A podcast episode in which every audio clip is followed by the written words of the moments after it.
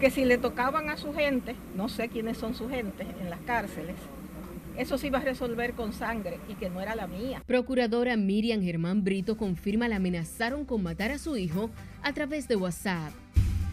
DNCD y Armada ocupan otros 126 paquetes de cocaína en costas de la provincia de Pedernales. Estados Unidos advierte a ciudadanos tener precaución de viajar a República Dominicana ante auge de la delincuencia admiten video como prueba en contra del expresidente de la DNCD acusado de asesinar a Manuel Duncan. Poder Ejecutivo promulga ley de atención y protección para personas con espectro autista. Reino Unido ampliará línea de crédito al país por un valor de 4 mil millones de libras esterlinas.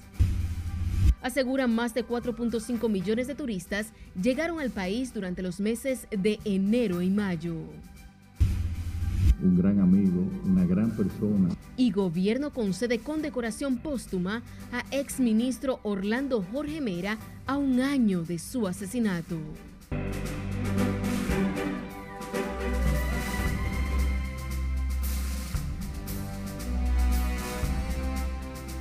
Buenas noches, sean bienvenidos a esta emisión estelar de Noticias RNN. Soy Janeris de León, tenemos mucha información, así que vamos a iniciar de manera inmediata. Lo hacemos con el ministro de la Presidencia, Joel Santos, y la senadora Ginette Burdigal, quienes aseguran que los organismos de seguridad del Estado dominicano deben garantizar la integridad física de la procuradora Miriam Germán Brito, quien confirmó que está recibiendo amenazas de muerte contra su hijo por parte de un narcotraficante dominicano. Juan Francisco Herrera se encuentra en directo. Buenas noches.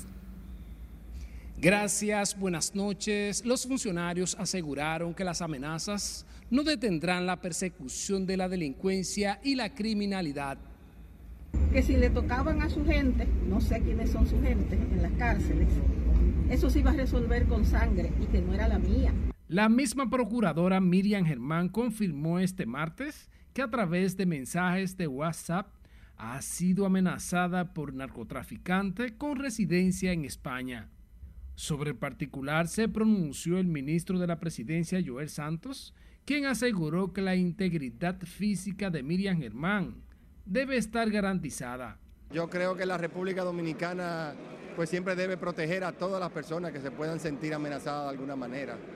Y aquí la, la, seguridad jurídica y la seguridad ciudadana deben estar por encima de todo. Yo viví una experiencia. La senadora Ginette Burnigal también reaccionó a las amenazas que hicieron a la procuradora entiende que tanto Miriam Germán como todos los que luchan contra la criminalidad deben tener el apoyo del gobierno. Y entiendo que estas son cosas que tienen muy delicadas, pero son los riesgos que se corren al ocupar una función así, ser una persona tan vertical como la procuradora. Y yo pienso que todo el estamento de justicia debe salir en defensa de ella.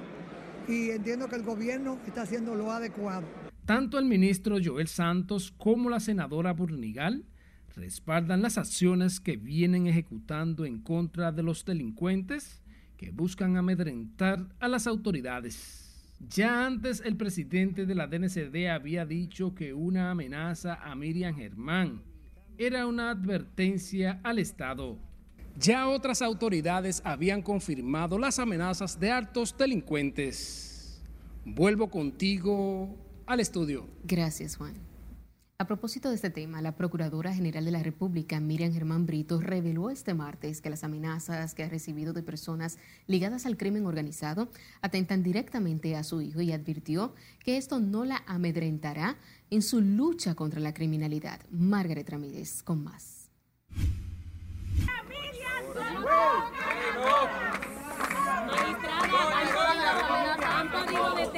Aunque no quiso abundar en los detalles de la investigación, la magistrada Miriam Germán Brito adelantó que las amenazas que ha recibido ha sido a través de su cuenta de WhatsApp y que buscan atentar contra la vida de su hijo. De acuerdo a Germán Brito, el origen de estas amenazas por parte del crimen organizado se podría estar dando por movilizaciones en las cárceles del país. Pero lo que a mí me afectó fue alguien que me mandó un mensaje por WhatsApp diciéndome que si le tocaban a su gente, no sé quiénes son su gente en las cárceles, eso se iba a resolver con sangre y que no era la mía. Que el que escribía, y lo dijo a sí mismo, yo le puedo mandar a matar a su hijo. A pesar de la situación que enfrenta, la magistrada dijo que no se dejará amedrentar y que continuará con sus labores cotidianas en procura de mejorar la aplicación de justicia en el país. La muestra de que no me amedrentaron es que estoy aquí y ahora. La procuradora expresó que ha tenido que enfrentar momentos difíciles, lo que ha logrado sobrepasar, y agradeció el espaldarazo recibido por parte del movimiento Marcha Verde, quienes exigieron a los organismos del Estado protección para ella y su familia. Quiero externarles mi profunda gratitud por este tipo de apoyo y también manifestarle que yo siempre me he considerado como lo que soy, una simple servidora pública, como un maestro, como un mensajero, como cualquier eh, persona. Bajo la consigna Miriam no está sola, la organización dijo que las amenazas se producen en momentos en que el Ministerio Público ha desatado procesos que acorralan a importantes figuras corruptas ligadas a carteles del narcotráfico. Tras la confirmación de las amenazas los cuerpos de seguridad nacional, han iniciado una investigación que en su momento el país podrá conocer los detalles. Margaret Ramírez, RNN. En otra información, son velados los restos del cantante urbano Jeremy Manuel Ramírez, de 21 años de edad, conocido como Jeremy Flow, quien fue ultimado a tiros en un confuso incidente en el sector Loma del Chivo, del kilómetro 12 de Jaina, donde también perdió la vida un adolescente de 15 años la noche del pasado domingo. Nuestro compañero Jesús Camilo da seguimiento al tema y nos cuenta. Delincuentes encapuchados y fuertemente armados acribillaron a Jeremy Flow, adolescente Jordan Joel Alonso de 15 años de edad. En el hecho, otras cuatro personas resultaron heridas, sin que haya sido detenido nadie hasta el momento con relación al caso. Fue a traición que lo mataron porque él estaba ahí compartiendo con su amigo. Afirman que el intérprete urbano había tenido rencillas personales, por lo que sus familiares exigen capturar a sus agresores para que paguen por el hecho. Él era hijo mío y sobrino, porque yo lo crié, ella es su mamá.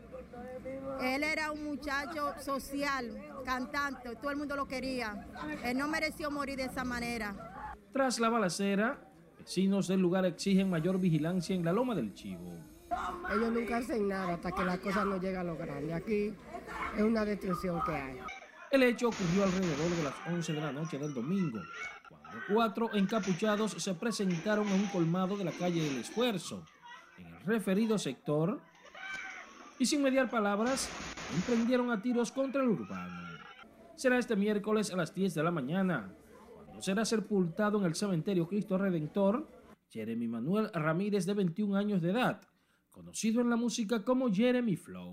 Jesús Camilo RNN. Nos vamos ahora a Santiago, donde un hombre en estado de embriaguez masacró a golpes a su pareja sentimental de 46 años en un hecho que se produjo en el sector Los Prados. Junior Marte nos cuenta. Se trata de Joanny Altagracia Rodríguez Guzmán, alias Pigua, quien fue asesinada con un tubo de metal por su pareja sentimental José Antonio Rosario Camacho, alias Tony, de 52 años.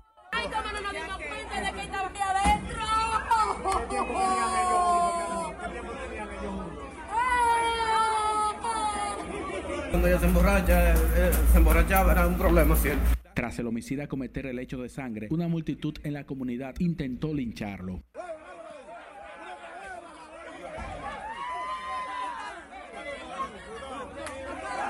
Que le dé gracias a Dios que uno no sabía que él estaba ahí. Según él estaba en la habitación de ella, eh, de que se estaba de que ahorcando, pasado de droga, y ya usted sabe. La familia de la víctima revela que en la escena se halló una gran cantidad de estupefacientes. Mucha funda de droga hallamos. Ellos estaban consumiendo bebida alcohólica, parece. Y parece que entran en una discusión porque ella siempre tomaba. La dama recibió múltiples golpes en medio de una discusión. De acuerdo a la policía, Rosario Camacho intentó quitarse la vida. Camacho, quien se encontraba ingiriendo bebidas alcohólicas, y sustancia ilícita, fue detenido por la policía en el lugar de los hechos. La policía científica levanta del lugar de la escena del crimen el tubo con el cual se le propinó los golpes a la hoyo sisa. El detenido se encuentra bajo custodia policial y en las próximas horas se le conocerá medidas de coerción.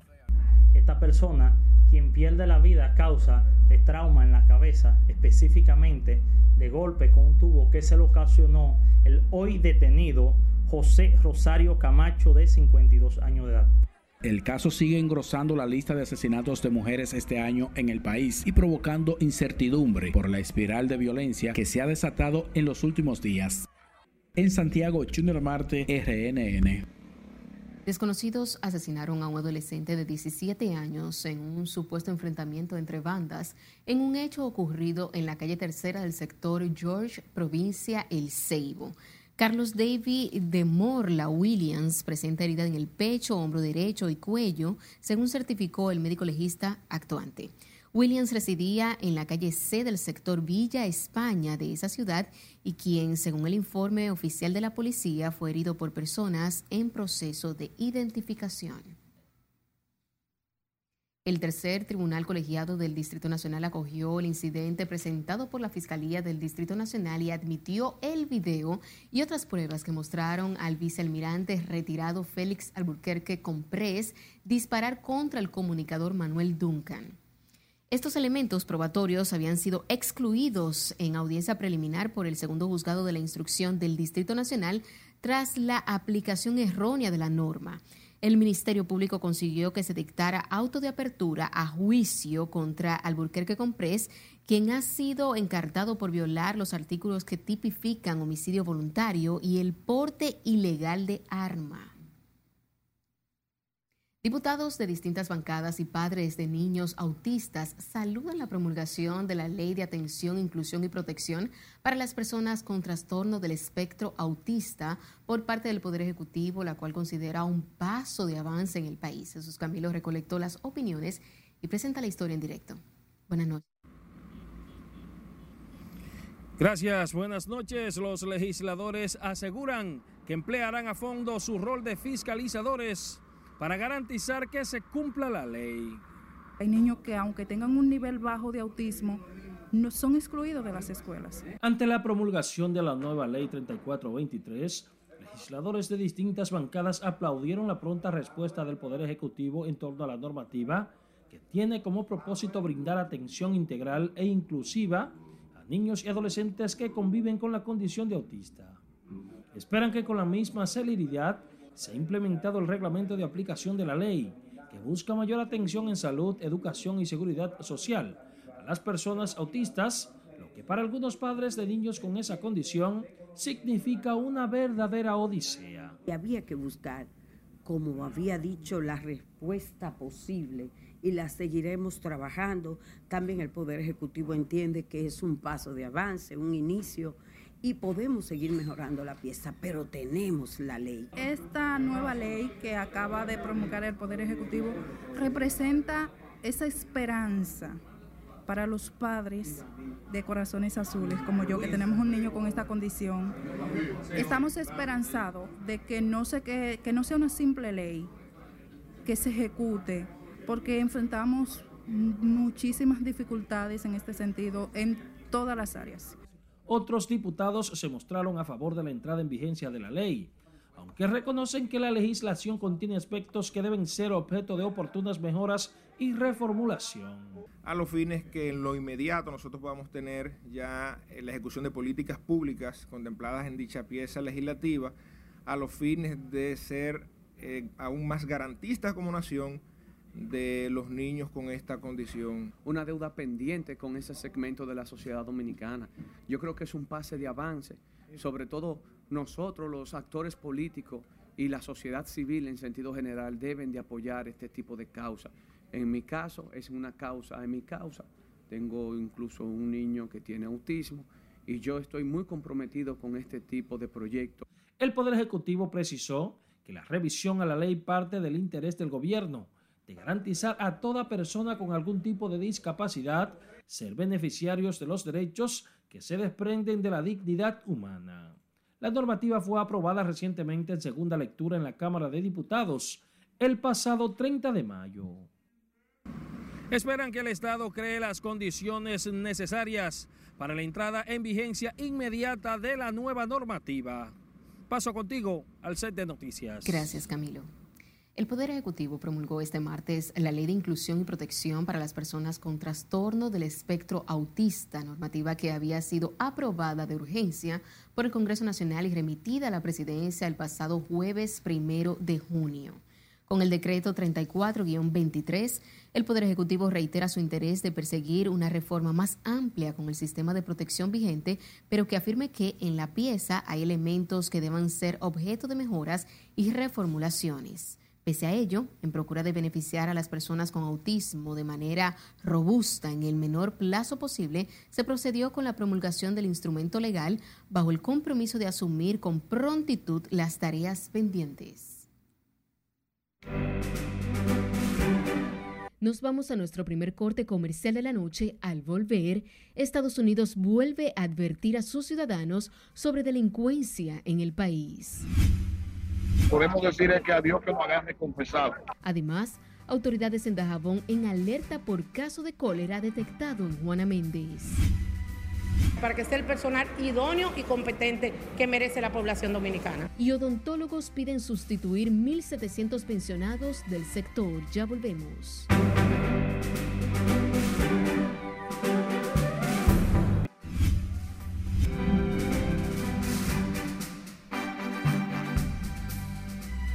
Es tiempo de dar una vuelta al mundo y conocer las noticias más destacadas del ámbito internacional. Veamos el resumen que nos preparó nuestra compañera Analisa Peguero. Un terremoto dejó este martes al menos cuatro muertos y más de tres docenas de heridos en el oeste de Haití, informaron las autoridades de protección civil de la empobrecida nación caribeña. El sismo de magnitud 4,9 ocurrió en el aislado departamento de Gran Ancé, a casi 300 kilómetros al oeste de la capital de Puerto Príncipe, a una profundidad relativamente baja de 10 kilómetros, según el Servicio Geológico de Estados Unidos. Los fuertes aguaceros registrados en Haití durante las últimas jornadas han dejado al menos 51 muertos, 18 desaparecidos y 140 heridos, informó este martes la Dirección de Protección Civil en un reporte donde no se reflejan los efectos del terremoto registrado esta madrugada en el sureste del país. Al menos 820 viviendas quedaron destruidas por las lluvias, otras 1.625 sufrieron daños, 31.591 resultaron inundadas, destrozos que afectan a 39.458 familias de siete departamentos geográficos, donde también numerosas infraestructuras, escuelas y centros de salud resultaron dañados según las autoridades haitianas.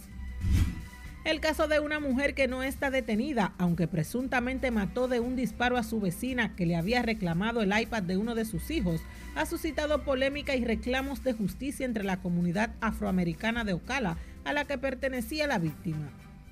Ahiket Owens, de 35 años, recibió un disparo el pasado viernes mientras estaba parada frente a la puerta de su vecina en un complejo de viviendas al norte de Orlando, Florida. La mayoría de los inmigrantes que han llegado a Nueva York buscan solicitar asilo en Estados Unidos, pero una gran mayoría no puede pagar un abogado que los asesore, según los resultados de una encuesta presentados hoy por la ONG Se hace camino. La encuesta, llamada Desplazados y Desconectados, la primera que se realiza a los recién llegados y con entrevistas a 766 inmigrantes que están en refugios de la ciudad, reveló que un 93% de ellos dijeron no poder pagar los servicios de un abogado que les asesorara en su proceso de regularización. El gobierno de Nicaragua ha obligado a 77 religiosos a abandonar el país desde que estalló la crisis sociopolítica en esta nación centroamericana en abril del 2018, incluido al obispo auxiliar de la arquidiócesis de Managua, Silvio Báez, denunció este martes la investigadora nicaragüense exiliada Marta Patricia Molina. Molina, que es autora del estudio Nicaragua, una iglesia perseguida, que da seguimiento a las agresiones que sufre la Iglesia Católica Nicaragüense por parte del gobierno de Daniel Ortega, indicó en un informe que al menos 40 religiosos han sido expulsados en los últimos cinco años, entre ellos el sacerdote panameño Donaciano Alarcón, a inicios de abril pasado. La artista Francois Gillot, quien fue pareja de Pablo Picasso durante una década, murió en un hospital de Manhattan, según el diario The New York Times, que cita a una hija de la fallecida. Gillot sufría de problemas pulmonares y cardíacos, explicó su hija Aurelia. Autora de un libro titulado Vida con Picasso, publicado en el 1964, Gillot fue no solo una de las pocas mujeres que abandonó por su voluntad al pintor español, sino que además rehizo su vida sentimental y artística y tuvo una notable carrera en Estados Unidos como pintora y escritora tras su separación. Y me dijo que no tenía nada. Entonces tiene mango. Un hombre que arribó al aeropuerto John F. Kennedy en Nueva York desde República Dominicana fue multado con 300 dólares luego de que un agente de aduanas encontrara varios mangos en su equipaje durante una inspección. El audiovisual muestra a la especialista de agricultura revisar las maletas con la que viajaba Castillo y de una de ellas extrae una bolsa de plástico, la cual rompe para descubrir en su interior varios mangos que viajaron desde Santo Domingo a Estados Unidos. Yo no sabía Ahora, para la próxima vez, ya no más. En las internacionales, Ana Luisa Peguero, RNN.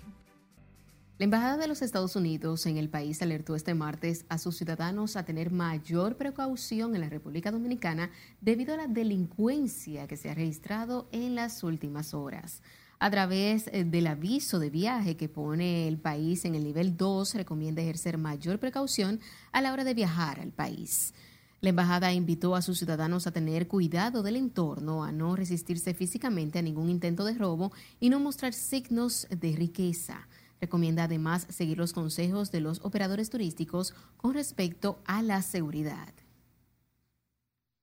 El alcalde del municipio de Dajabón pide a Salud Pública mayor accionar sobre el puente internacional que comunica a Juana Méndez con Dajabón ante la situación de cólera en Haití. Nuestro corresponsal en la zona, Domingo Popoter, nos cuenta. Lo que podemos decir es que a Dios que nos agarre confesado. Ante el auge que ha experimentado los casos de cólera en el vecino país de Haití, Santiago Riverón Arias, alcalde del municipio de Dajabón, asegura sentirse preocupado debido a las pocas medidas de bioseguridad que se ha implementado sobre el puente internacional entre Juana Méndez y Dajabón. Lo que le pedimos es a la población ahora y a los que nos visitan que toman, tengan precaución, sobre todo con el tema del manejo del dinero, porque tú sabes que el, manejo, eh, eh, el dinero se maneja de mano en mano y ahí se pueden producir algunas situaciones con el tema del contagio. Entrando, están entrando, pero no se, no se están tomando las medidas que nosotros creímos que se iban a estar tomando a esta hora. Las autoridades de salud pública se trasladaron a la frontera norte, en donde realizaron un recorrido por el entorno del puente internacional, con la presencia del director nacional de epidemiología del Ministerio de Salud Pública, doctor Ronald Skewell. El funcionario municipal entiende que no es solo enviar personas a vigilar, sino también instalar equipos para prevenir el contagio del cólera en la población fronteriza de Dajabón. Santiago Riverón manifestó que lo que está ocurriendo en el vecino país de Haití respecto al cólera no es un juego y a su entender las autoridades de salud pública en la región norte deben tener un mayor accionar sobre el puente fronterizo entre Juana Méndez y Dajabón. Desde la frontera norte con Haití, Domingo Popoter, RNN.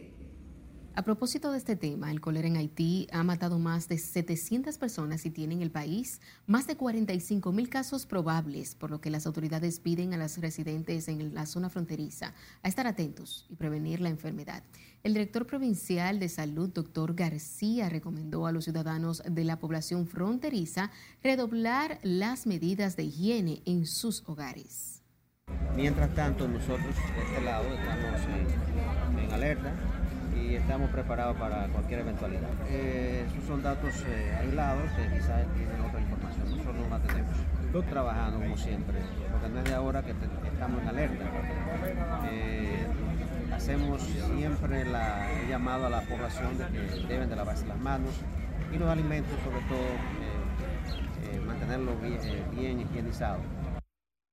Las autoridades recorrieron las inmediaciones del mercado fronterizo para constatar las condiciones y posteriormente realizaron un encuentro con los mandos de salud del vecino país. El expresidente del Colegio Médico Dominicano, Waldo Ariel Suero, advirtió sobre el aumento de los brotes de enfermedad tras la incidencia de las últimas lluvias registradas en el país. Advierten que los casos de lectospirosis, dengue, cólera y afecciones gripales son solo algunas de las enfermedades que pueden afectar la población. Yo no sé cómo es que hay personas se bañan en esa agua sucia en la calle. Y ojalá que el dominicano tome conciencia de que no se pueden bañar en esas aguas que están llenas de leptospiras. Igualmente hay personas que se pueden herir y coger, tomar una enfermedad, el tétanos, etcétera o también eh, los charcos, las aguas estancadas, producir mosquitos y aparecer el dengue y este tipo de enfermedades infecciosas.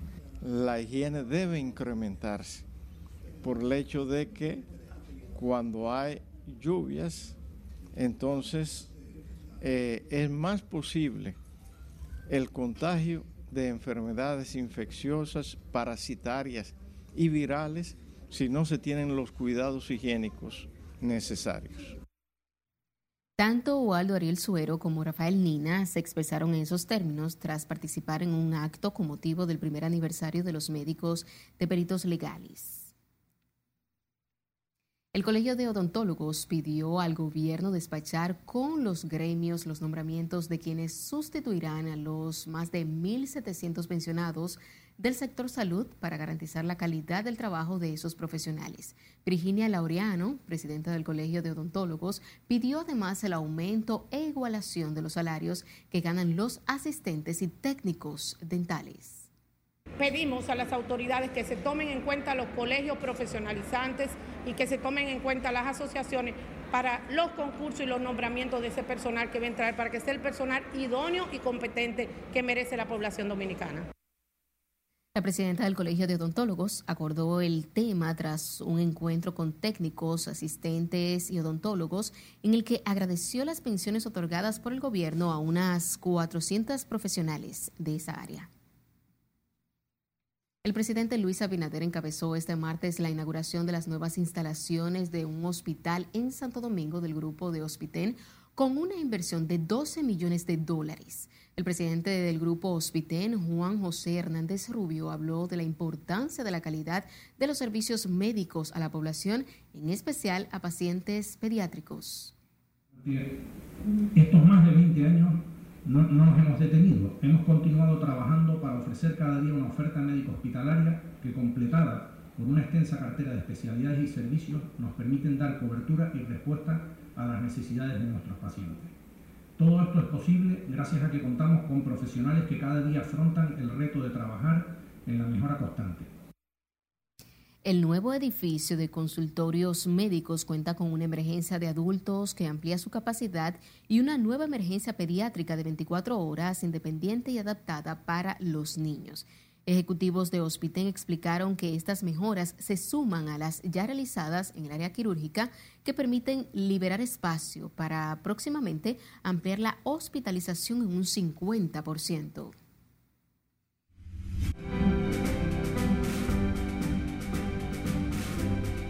La República Dominicana y el Reino Unido firmaron un memorándum de entendimiento que amplía la línea de crédito al país. Vamos a ver los detalles de esta y otras noticias económicas con nuestro compañero Martín Adames. Buenas noches.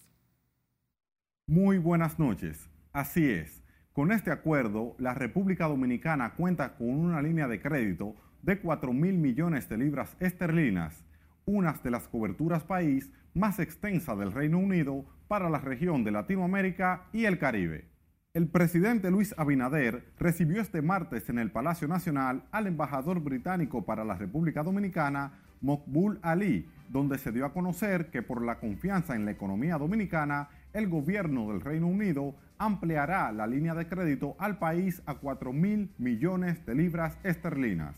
Esto con la firma de un memorándum de entendimiento que dará acceso a la República Dominicana a recursos para la ejecución de proyectos estratégicos de infraestructura, incluyendo agua, salud pública y transporte, dotándola con una de las coberturas país más extensas de la región de Latinoamérica y el Caribe.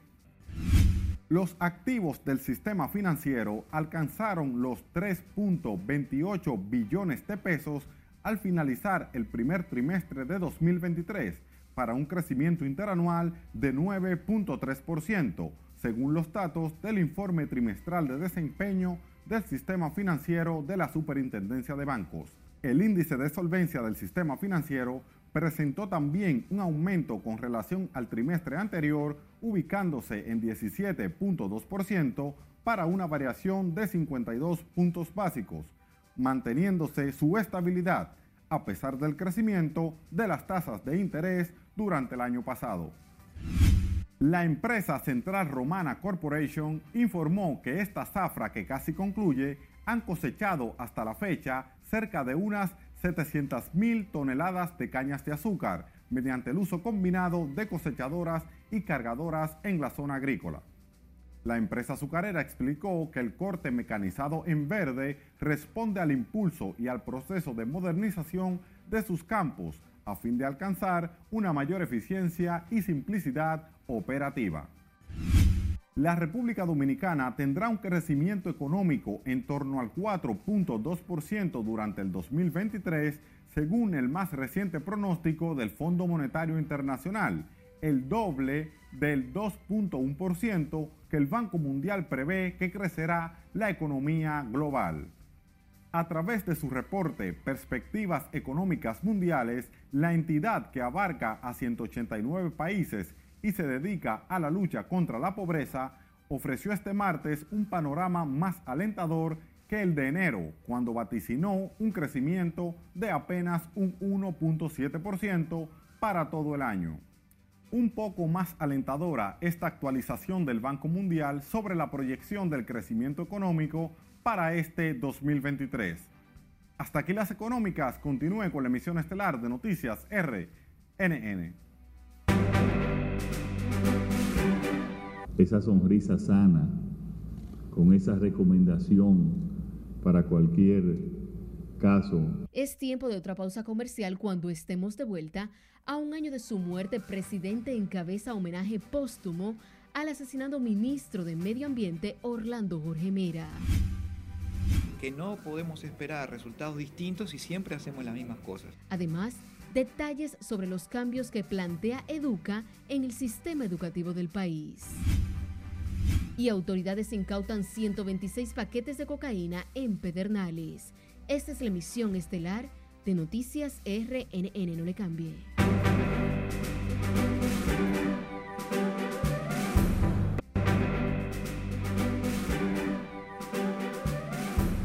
Seguimos en vivo con más informaciones. El presidente Luis Abinader concedió una condecoración póstuma a Orlando Jorge Mera, ex ministro de Medio Ambiente, en la Orden del Mérito Duarte Sánchez y Mella, en el grado Gran Cruz Placa de Plata, al cumplirse un año de su fallecimiento. Juan Francisco Herrera con los detalles.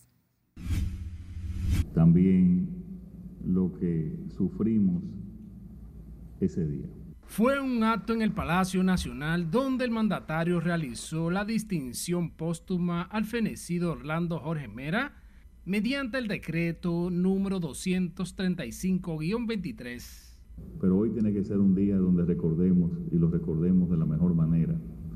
Lo recordemos como fue, con esa sonrisa sana, con esa recomendación para cualquier caso siempre prudente, siempre sensato.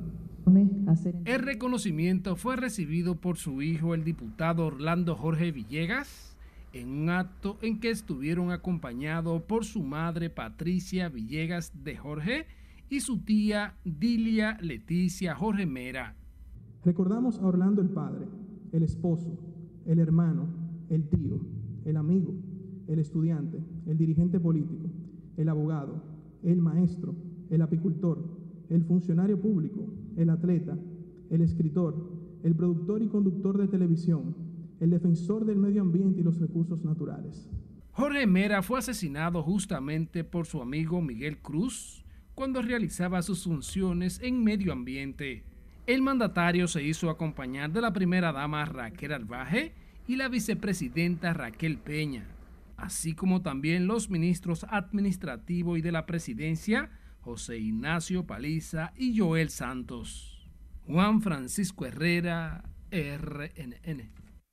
En medio de la polémica entre los profesores y el Ministerio de Educación, en la que ambos se responsabilizan de las deficiencias en el sistema educativo del país, el director ejecutivo de Educa planteó la necesidad de una ruptura en la cultura de los docentes para mejorar la calidad de la enseñanza. Laura Lamar nos cuenta. No es una novedad, eh, llevamos más de tres décadas así, es una responsabilidad de todos. Durante la inauguración del Simposio Internacional para una Estrategia de Educación Bilingüe en las Escuelas, que realizó este martes el Ministerio de Educación, el director ejecutivo de Educa dijo que es necesario un cambio integral del sistema educativo. De modo que lo que hay que trabajar es en el cambio de procesos internos en las escuelas. Decimos siempre que no podemos esperar resultados distintos si siempre hacemos las mismas cosas. Ha llegado el 4%, han llegado nuevas escuelas, equipos tecnológicos, más formación para los maestros, pero en esencia el proceso educativo sigue siendo el mismo de toda la vida. Teniendo en cuenta todos los procesos y las coyunturas que hemos mencionado, pero sobre todo el enorme potencial que tiene la República Dominicana para acreditar el nivel de inglés como una forma de impulsar el desarrollo social de nuestra gente, es impostergable para nuestro país que nos planteemos una meta. Esa meta que en el marco del Gabinete Presidencial de Educación nos plantearon de lograr una República Dominicana que se convierta en un país bilingüe en el mediano y en el largo plazo. Según el ministro de Educación, la iniciativa responde al interés del presidente de la República sobre la pertinencia de articular una estrategia nacional y multicultural para impartir el idioma inglés en el currículum educativo del país en cada grado y nivel para reforzar la competitividad de los estudiantes.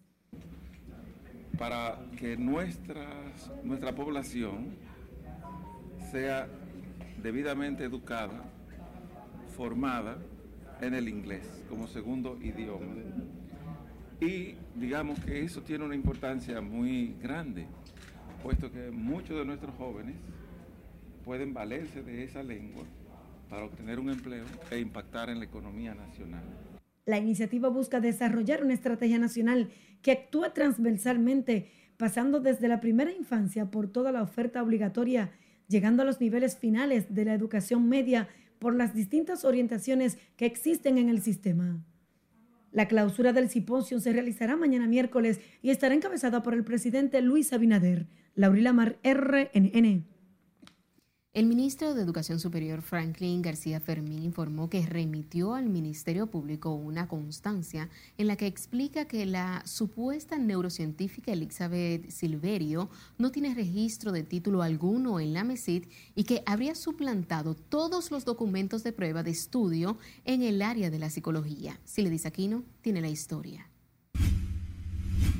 Franklin García Fermín envió la constancia de que Elizabeth Silverio no tiene título en atención a una petición del Ministerio Público. Esa persona no reposa que tenga registrado un título universitario. García Fermín especificó que el Silverio no tiene título ni siquiera de psicóloga. Se han presentado certificaciones del MESI, pero son certificaciones que han sido plagiadas, ¿verdad? Así que han suplantado el nombre de una persona por otro. Pero cuando vamos cuando buscamos el código, el, registro, eh, vemos que, que ese número corresponde a otra persona. Asimismo, García Fermín calificó la suplantación de título como un delito grave que debe ser sancionado. Pidió a las instituciones que solicitan a los empleados sus currículums certificar la veracidad de estos en la MESID. Lo que hay un régimen de consecuencia ahí eh, hay que ser, eh, yo diría, duro. Eh, recientemente, en el día de ayer, yo firmé una comunicación que, de una solicitud que hizo la procuradora fiscal del distrito, pero eso es muy común, siempre llega, porque lo, que sale público es lo, menos. La MESID trabaja en la creación de un código QR para ponerlo en cada uno de los títulos y evitar el plagio. En otro orden, el ministro de Educación Superior llamó la atención del MINER y la Asociación Dominicana de Profesores sobre el impacto negativo en los estudiantes por el conflicto que los mantiene enfrentados. Evidentemente que hay un, déficit muy grande y que todos reconocemos y de ahí que el presidente de la República ha planteado que despoliticemos esto, porque este debe ser un esfuerzo de todos los sectores, no solo del Ministerio de Educación.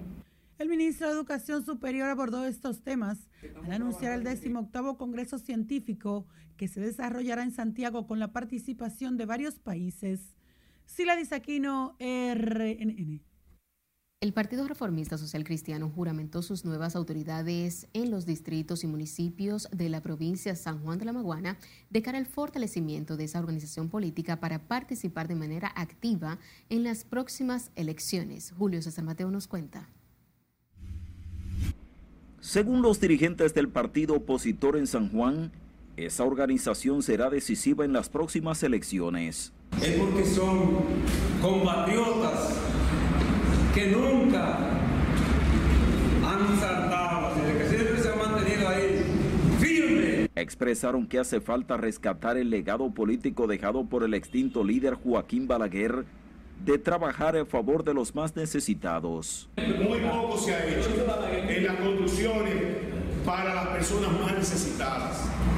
Es decir, que esa obra tan gigante que hizo con recursos propios, sin coger dinero prestado, haciendo 285 mil kilómetros cuadrados de canales de riego, el complejo hidroeléctrico más grande que hay en el Caribe. Una comisión de Santo Domingo se trasladó hasta San Juan de la Maguana, donde instaron a los reformistas a aspirar a cargos selectivos para trabajar a favor de las comunidades. Pero eso se hace, señores, con trabajo, con disciplina, con seriedad, con dedicación, que le queremos transmitir a la juventud hoy día para que se empodere, para que aspire. Como presidente provincial del Partido del Gallo Colorado fue escogido el regidor Pascual Sedano, quien prometió colocar a esa organización política en niveles competitivos. Y me siento hoy con más compromiso que nunca. ¿Por qué? Porque sobre mi cuerpo cae el avance del partido, el conjunto de esas mujeres y los que están ahí, nosotros mismos que estamos por ahí. Luis Bautista, Martínez Morillo, José Piña y otros completan la dirección del Partido Reformista Social Cristiano en la provincia de San Juan. En San Juan de la Maguana, Julio César Mateo, RNN. La Fundación de Militares Constitucionalistas solicitó al Ministerio de Defensa una evaluación psiquiátrica al teniente coronel Juan Lora de León, hijo del héroe nacional Lora Fernández, al denunciar que el accionar del militar en su labor Andrés Fortunato dijo que el oficial provoca con las palabras impropias a los constitucionalistas, por lo que demandó la intervención de las autoridades. Le hemos solicitado que le hagan la experticia para determinar si él está apto para portar armas de fuego y, y portar, exhibir el uniforme de las Fuerzas Armadas con el honor y la gallardía que debe exhibirlo un oficial o un militar cualquiera, ya que este se ha dedicado desde hace un buen tiempo a perder un poco el sentido cuando toma alcohol, llegándose a, manifestar que él es abril y que su padre no, puede, no se le puede ofender. En rueda de prensa, Fortunato mostró audios en los que el militar expresa palabras confusas e impropias, por lo que dijo que no quieren hacer daño a Lora de León, sino evitar conflictos futuros. La Dirección Nacional de Control de Drogas y la Armada de la República, como parte del remozamiento y reforzamiento de las labores de interdicción, incautaron otros 126 paquetes de cocaína a varias millas náuticas al sur de Pedernales. Las autoridades realizaban labores de patrullaje en la zona costera de Cabo Rojo cuando avistaron varias pacas en el mar, iniciando de inmediato el proceso de recolección de la sustancia. El Ministerio Público profundiza las investigaciones para establecer si el caso de las drogas y armas ocupadas recientemente en Barahona y Pedernales guardan alguna relación con el decomiso de los 126 paquetes.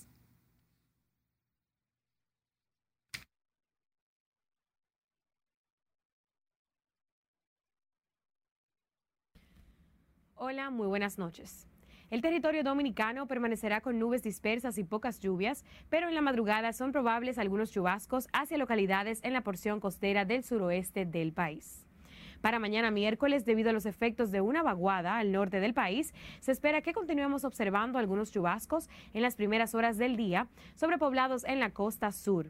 Estas lluvias disminuirán con el calentamiento diurno, esperándose que en la tarde ocurran otros incrementos más notables de la nubosidad que estarán generando fuertes aguaceros, tronadas y vientos, sobre todo en las provincias del noroeste como Montecristi, Dajabón, Santiago Rodríguez, Valverde, Puerto Plata, Elías Piña, Santiago, San Juan, Independencia y Bauruco. Además, otros aguaceros y tronadas podrían presentarse hacia el noreste, pero de menor intensidad. El Centro de Operaciones de Emergencia COE mantiene seis provincias en alerta amarilla y nueve en alerta verde ante posibles crecidas de ríos, arroyos y cañadas, así como inundaciones repentinas y urbanas. Seguirá el ambiente extremadamente cálido, por lo que seguimos recomendando a toda la población ingerir suficientes líquidos, vestir ropa ligera y no exponerse directamente a la radiación solar. Hasta aquí el informe del tiempo. Recuerde seguir el pronóstico meteorológico en nuestras redes sociales y continúe con la emisión estelar de Noticias RNN.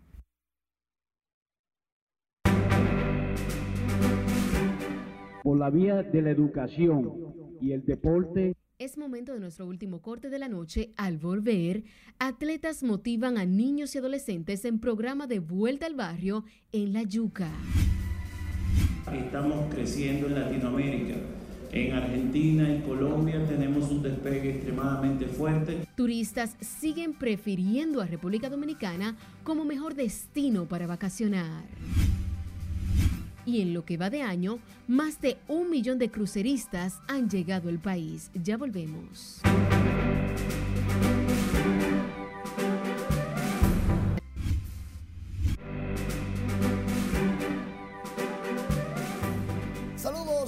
Iniciamos la entrega deportiva en La Yuca, sí, de vuelta al barrio, con atletas, qué bueno. Atletas motivan a niños y adolescentes en La Yuca, en el ensanche Naco, a alcanzar el éxito con educación y deportes. Mirella Luis, cubana, inmortal del deporte internacional, otrora superestelar del voleibol femenino y Eduardo Gómez, dominicano, destacan que el deporte y el estudio son pilares que contribuyen a la superación. Con sus historias de sacrificios y éxitos, la ex voleibolista cubana y el inmortal del deporte dominicano naqueño demostraron a niños y adolescentes de la yuca que el deporte y el estudio van de la mano.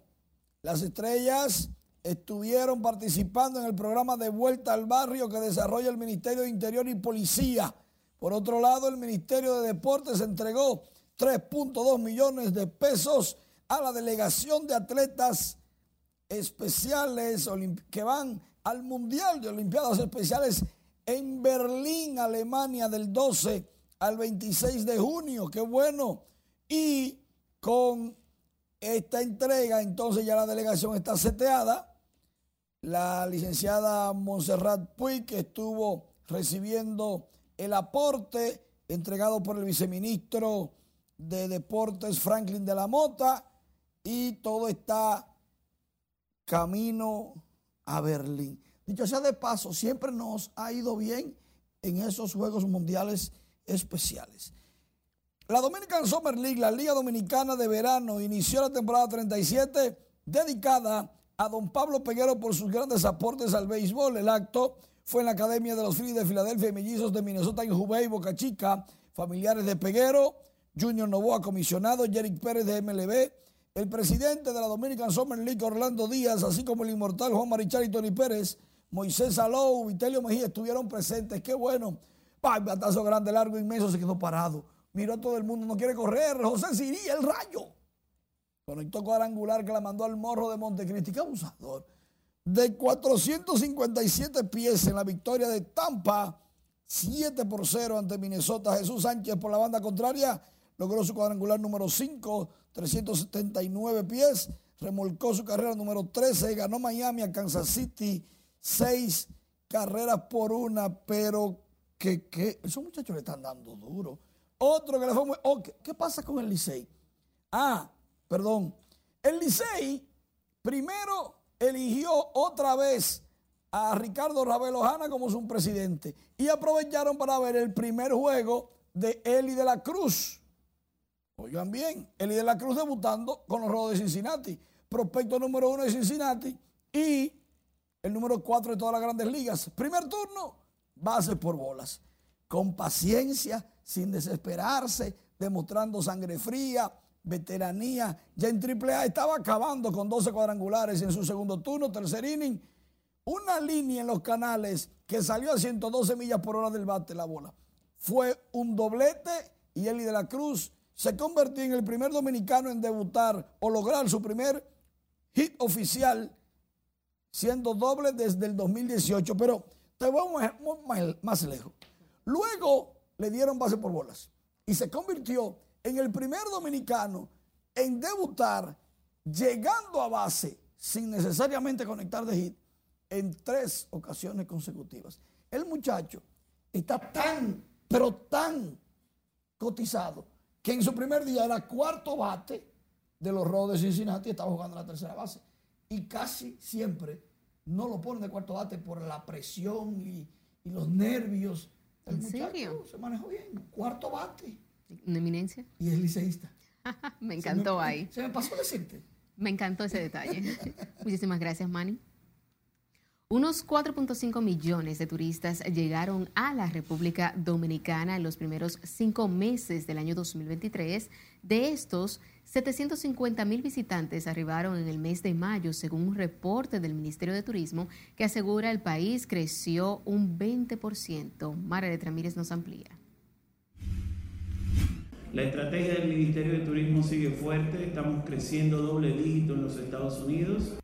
El ministro de Turismo David Collado dijo que durante el mes de mayo el país recibió solo por la vía aérea 621.547 turistas, un 11% más que en el 2022 y un 18% por encima del 2019. Agregó que por vía marítima recibimos 136.374 cruceristas, superando así los 57.385 que llegaron en el 2022 y los 55.694 en el 2019. Estamos creciendo en Canadá estamos creciendo en Latinoamérica. En Argentina y Colombia tenemos un despegue extremadamente fuerte y ha sido parte de nuestra estrategia para compensar la caída que hay en el mercado europeo, donde los vuelos de larga distancia por el costo del combustible y por la inflación que tiene Europa está siendo afectado el mercado europeo en el turismo en la República Dominicana. Con estos datos, según el Ministerio de Turismo, la República Dominicana alcanzó los 4.5 millones de visitas en los primeros cinco meses del 2023. Si sumamos los 3.379.392 turistas vía aérea más el 1.124.039, nos da Jacqueline 4.5 millones de visitantes para lo que va del año. Todavía no estamos a mitad de año, pero creo que estamos muy cerca de lo que será medio millón de turistas a mitad de un año que nunca se ha dicho.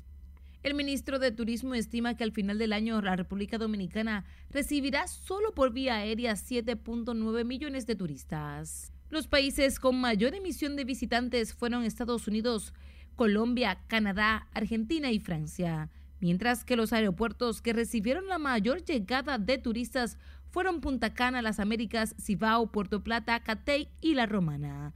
Margaret Ramírez, RNN. República Dominicana ha recibido más de un millón de cruceristas en lo que va de este año, con la recepción mensual de alrededor de 60 mil vacacionistas. En los primeros siete meses, el país alcanzó una suma de 1.122.000 visitantes por vía marítima. Entre junio y diciembre del año 2022, la República Dominicana dio la bienvenida a cerca de 840.000 cruceristas, por lo que las proyecciones apuntan a que para finales de este año 2023 se podrá establecer un récord histórico para el país.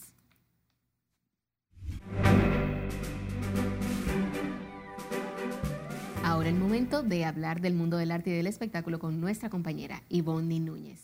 Buenas noches, cuéntanos. Muchísimas gracias y buenas noches. Nuevamente desde Capcana recopilando todos los pormenores rumbo a Premios Hit. Y hoy precisamente nos colamos en los ensayos y vean nada más y nada menos con quién nos encontramos. Los cantantes Shadow Blow y Jailin, la más viral, confirmaron que actuarán juntos este próximo jueves en Premios Hit al ser captados en plenos ensayos con su reciente colaboración Solo tú y yo, tema que se convirtió en tendencia número uno de videos en YouTube en el país desde el momento de su estreno. Me llama ¿Quién te llama? Madonna. Madonna. La dominicana Toquisha se encontraba en una entrevista en el popular programa de televisión de España La Resistencia cuando justo antes de que el conductor David Broncano le solicitara su teléfono celular a fin de obtener una foto, la Toqui se dio cuenta de que alguien le estaba llamando y se trató de Madonna. Grandes figuras del teatro y la televisión estarán encarnando personajes en la obra titulada Terror, que se estrenará el 30 de junio en la Sala Ravelo del Teatro Nacional, bajo la producción y dirección de Ramón Santana. Planteando un dilema ético y moral que pone en tela de juicio los principios fundamentales de la justicia y la dignidad humana, parte del elenco lo encabezan Irvin Alberti, Orestes Amador, Beba Rojas, Lubil González, Richard Douglas, entre otros. Kobe Quintana presentó su cuarto disco de estudio de Ti para mí, un álbum con 15 canciones de su autoría y producción. La artista intérprete de Café de las Ocho ya ha lanzado siete sencillos que forman parte de este álbum, entre ellos su más reciente canción titulada La Cura, donde la cantautora se sincera y habla de su vida privada. Y como recordaremos, Kobe Quintana dijo en sus redes sociales anteriormente que esta es una de las canciones más íntimas de toda su carrera hasta el momento. Hasta aquí diversión, que tengan un feliz resto de la noche. Y.